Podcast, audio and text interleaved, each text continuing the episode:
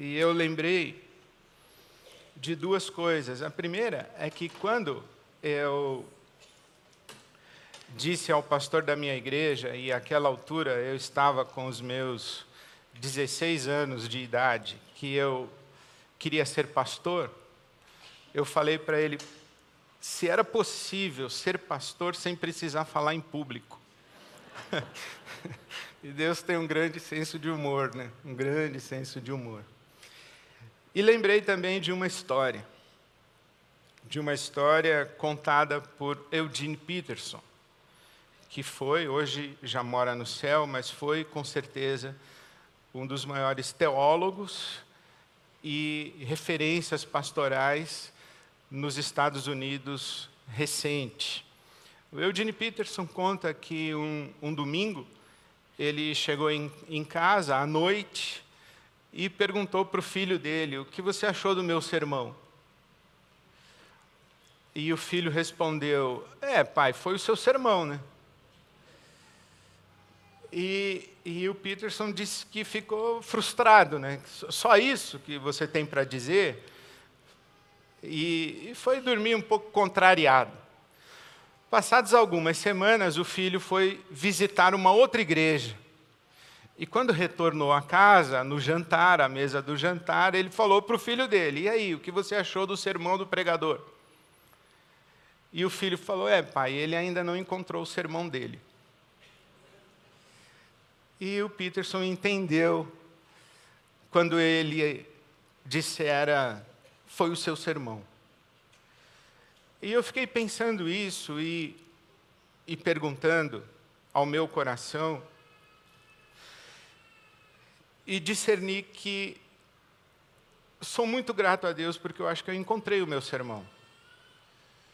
Faz muito tempo eu acho que eu encontrei o meu sermão.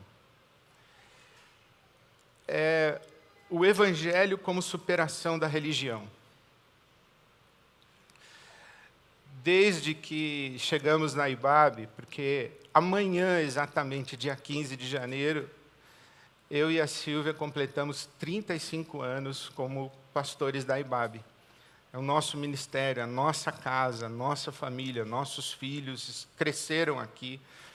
O Vitor estava na barriga da Silvia e a Fernanda no colo quando nós chegamos, em 1989. Desde aquele momento, eu acredito que tenho dedicado a minha vida dentro da religião, apesar da religião, e não poucas vezes contra a religião eu tenho dedicado a minha vida como um profissional da religião. Sou pastor evangélico batista. Recebo salário de uma igreja. Sou um profissional de uma instituição religiosa. Na categorização sociológica do nosso Brasil, eu sou evangélico e sou pastor evangélico mas confesso que tenho dedicado a minha vida a lutar contra tudo isso. E tenho dedicado a minha vida a lutar contra tudo isso, porque muito aqui entre nós, eu não gosto de absolutamente nada disso. Eu não gosto de igreja, de instituição religiosa, eu não gosto de pastor, de clero, eu não gosto, eu não gosto de religião. E por alguma razão que eu só posso atribuir a um sopro do Espírito Santo no meu coração, porque talvez eu não escolhesse isso, foi a maneira como o Evangelho me chegou. O Evangelho me chegou como superação da religião. Inclusive porque eu cresci dentro da religião eu, eu cresci dentro de uma igreja batista. Frequentei escola dominical desde a minha mais tenra infância. Eu fui batizado numa igreja batista com 11 anos de idade, fui para o seminário com 17. A religião sempre foi o meu mundo, o espaço religioso sempre foi o meu mundo. De certa maneira, era para eu ser um filho da religião. mas por alguma razão que eu atribuo a um sopro do Espírito Santo no meu coração, eu tenho dedicado a minha vida contra a religião. Meu filho diz que é o meu esporte predileto, falar mal da religião. Mas deixe primeiro dizer para você o que eu entendo por religião. Você pode dizer assim, mas o cristianismo não é uma religião? É, o cristianismo é uma religião, mas o cristianismo é uma coisa, o evangelho é outra coisa completamente diferente. O cristianismo é uma traição do evangelho. O cristianismo é uma negação do evangelho. Porque o cristianismo ele se configura nas mesmas categorias de todas as expressões religiosas que o Evangelho veio para superar. Então, o que entendo por religião? Há muitas possibilidades de definição de religião. E há muitos olhares para a religião. Você tem filosofia da religião, psicologia da religião, sociologia da religião, religião na dimensão política, religião na dimensão existencial, religião na dimensão metafísica. Enfim, você pode olhar para a religião de diferentes e, e, e variados ângulos, mas tem uma definição que me chegou e, e ganhou meu coração. É de Otto Maduro ele diz que religião é um conjunto de crenças, rituais e códigos morais, que ele chama de tabus. Crenças, rituais e códigos morais relativos a seres superiores, com os quais os fiéis desenvolvem uma relação de obrigações e benefícios. Ó, difícil, vou repetir para você crenças, doutrinas, dogmas, rituais e códigos de comportamento moral. Isso pode, isso não pode.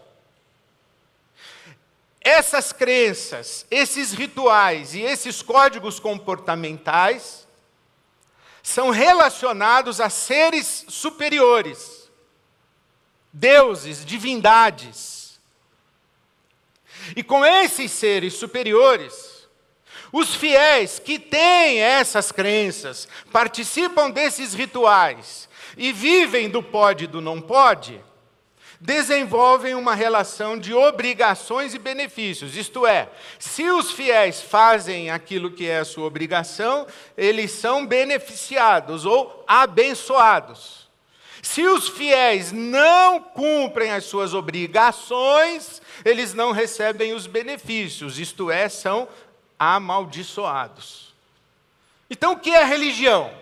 Religião é um conjunto de coisas que você acredita a respeito dessas divindades, um conjunto de rituais que você participa para homenagear essas divindades, e um conjunto de comportamentos que você ou pratica ou evita para agradar essas divindades. E porque você faz isso, você acredita que essas divindades vão abençoar você e não vão amaldiçoar você. Isso é religião. Isso é o Evangelho? Não. Absolutamente isso não é o Evangelho. Primeiro, que o Evangelho não está estruturado nas categorias de obrigações e benefícios. O Evangelho, na linguagem do apóstolo Paulo, é o Evangelho da graça de Deus. O Evangelho da graça de Deus. Deus não se relaciona conosco a partir dos compromissos que assumimos com Ele, Deus não nos abençoa em função dos nossos méritos e do fato de cumprirmos as nossas obrigações para com Ele. Deus não nos abençoa porque nós somos fiéis, porque nós somos virtuosos, porque nós somos bondosos, porque nós temos em nós alguma coisa da qual Deus se agrada para, em resposta a isso que Ele vem em nós, nos abençoar. Deus nos abençoa e se relaciona conosco exatamente, absolutamente, puramente exclusivamente porque Ele quer. Isso é graça. Eu acordo e digo, Senhor, ontem eu não devia ter feito o que eu fiz. E Deus diz assim: Eu sei, mas eu te amo assim mesmo. Olha o sol que bonito. Abre a janela, Ed. Vai viver, filho. Esquece ontem. Vai de novo. O senhor não está bravo comigo? Falei, não. Eu estou a seu favor. Quando eu entendi isso, que Deus não é um problema meu, eu sou um problema dele, mas ele não é um problema meu. Que Deus não é contra mim, que Deus está por mim. Foi isso que o apóstolo Paulo disse: se Deus é por nós, quem será contra nós? É Ele quem nos julga, mas não nos condena. É Ele quem nos redime, é, é, é, Ele quem nos dá vida, quem nos sustenta na vida, foi Ele quem nos salvou, foi Ele, Ele quem nos criou, nos redimiu, Ele que, que nos sustenta na palma da Sua mão. E toda vez que eu acordo, a misericórdia de Deus acorda antes de mim, já está acordada. As misericórdias de Deus se renovam sobre a minha vida a cada manhã. E eu ouço Jesus dizendo para mim assim: Ed, o meu Pai não está contra você, está a seu favor, então vai viver. Jesus nunca disse para mim assim: Ed, vai no templo. Ed, cuidado, não peque de novo. O que você fez ontem? Olha, meu pai está muito bravo com você. Não, Jesus nunca diz isso para mim. O que Jesus diz para mim é: vai viver. E eu falo, e aquilo que eu fiz ontem? Esquece aquilo, vê se não faz mais, porque te faz mal. Isso é ruim para você. Então se livra disso. Mas vai viver. Isso é a graça de Deus, é o favor de Deus, é a bondade de Deus sobre nós. A religião depende de dia sagrado, lugar sagrado, atividade sagrada, pessoa sagrada. A religião se estrutura com lugares especiais, atividades especiais, gente especial, dia especial, domingo, pastor, culto, templo, religião. O Evangelho não, o Evangelho é na vida. Eu tenho um amigo muito querido que estaria aqui se não tivesse passado por mais uma sessão de quimioterapia ontem. E enquanto nós orávamos, eu fiquei em pé ali no meu lugar. E eu estava em pé aqui na frente enquanto Cláudio orava, e era o nome dele que estava no meu coração. Ele não está aqui mas Deus está com ele. A graça de Deus está com ele. A bondade de Deus está com ele. Onde ele estiver. Eu lembro de um, um outro amigo que partiu também vitimado por um câncer, Guará. Um amigo muito querido. E eu me lembro a última vez que eu encontrei com ele foi numa celebração da IBAB. Ele veio e me deu um abraço ao final da celebração, se despediu de mim. Eu falei assim: vai com Deus. E ele parou, me olhou e disse assim: será que Deus vai comigo? Eu falei: só tem uma condição para você experimentar Deus na sua vida.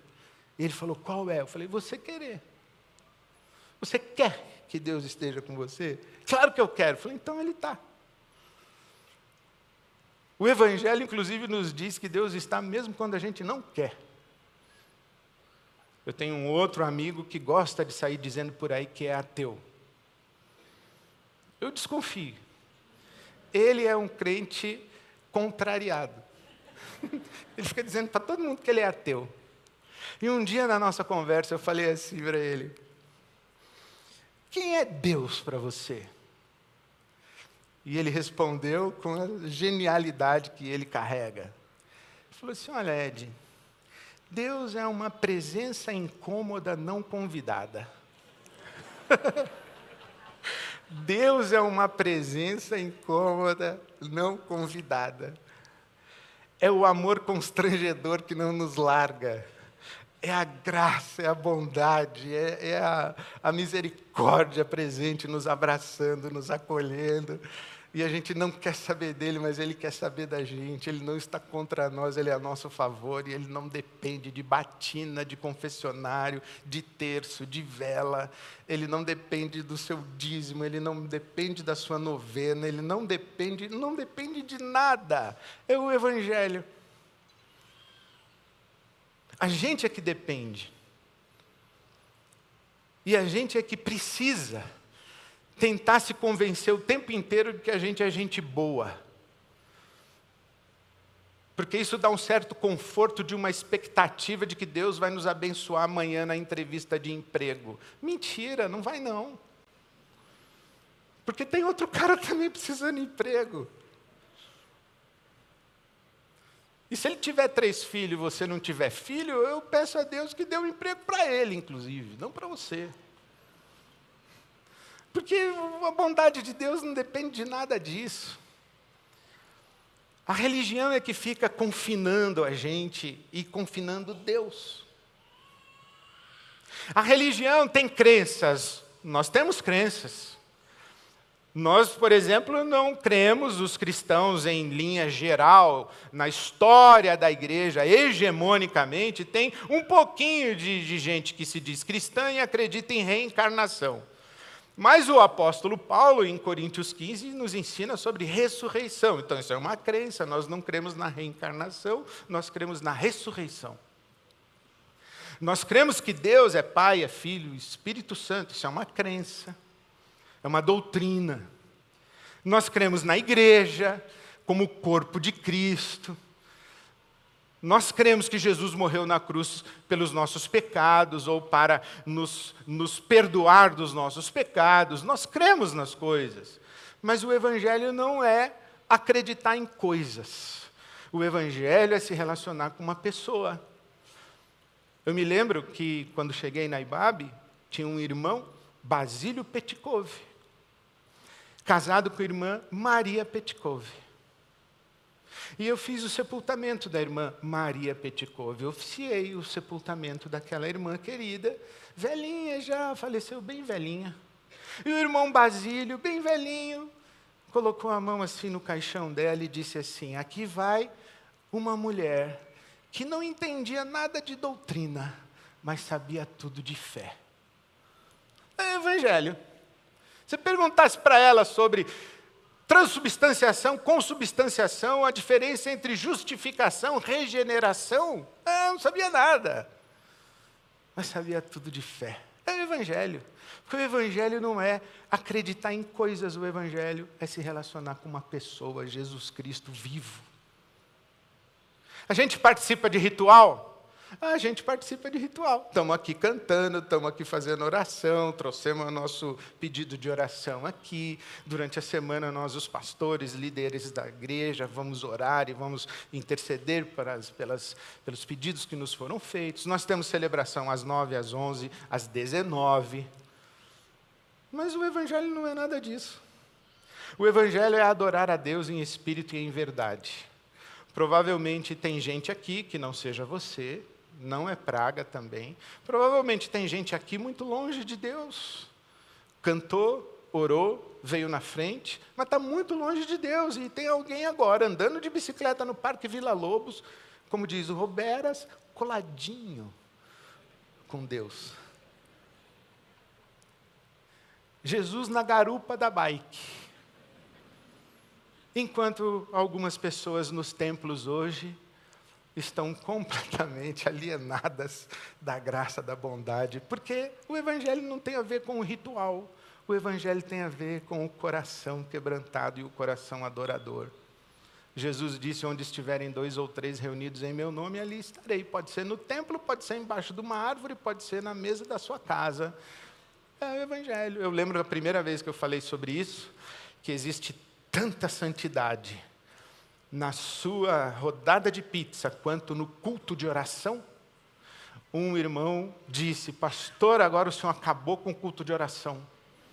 Eu falei: Não, irmão, eu santifiquei a rodada de pizza. Jesus está lá também. Isso é o Evangelho. A gente tem códigos morais, comportamento. Eu sou do tempo que crente não fumava, não bebia e não jogava. Ó, oh, que coisa! Você acredita que houve um tempo em que crente não fumava, não bebia e não jogava? que o grande pecado do crente era fumar. Eu lembro que eu era seminarista, fui pregar numa igreja e teve uma assembleia para excluir um crente. Um irmão lá que fumava, ia ser excluído porque fumava. Aí ele levantou, falou: Ó, oh, quero dizer que eu não fumo mais. Aí um outro falou: ah, não fuma desde quando? Falou: desde hoje de manhã. Fumei o último cigarro vindo para cá.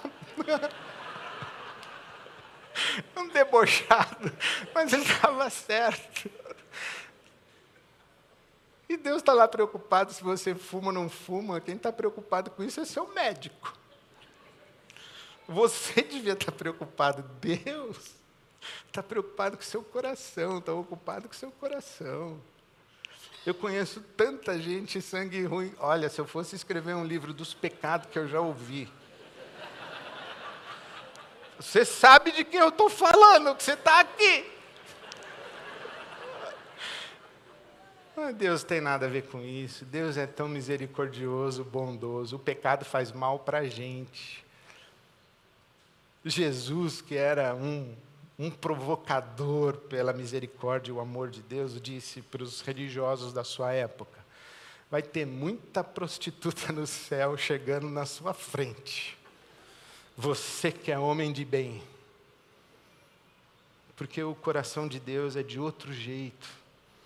Ele não depende dos nossos códigos e dos nossos padrões de comportamento. A igreja depende, ela diz que fulano pode, fulano não pode. A igreja julga, a igreja condena, a igreja exclui. Mas o Evangelho não. O Evangelho é o encontro das pessoas que olham para Deus, receberam o seu amor, a sua graça, e disseram: Jesus Cristo é o meu Senhor, ou disseram como Tomé a respeito de Jesus: Senhor meu e Deus meu. Então, meu querido, minha querida, eu continuo pastor, continuo na igreja, continuo na religião, mas que esse negócio dá um trabalho. Religião dá muito trabalho. Administrar doutrina, administrar que o que eu falei eu deixei de falar, se está correto, se não está, se é heresia, se não é, se eu vou para o céu, se eu vou para o inferno, dependendo da heresia que eu falei. Isso dá muito trabalho. Dá muito trabalho administrar o ritual, dá muito trabalho administrar as, as relações de, de pecado, de não pecado, de culpa, de frustração, de gente amargurada, gente psicótica, gente neurótica por causa de pecado, por causa do medo de Deus. Isso dá muito trabalho.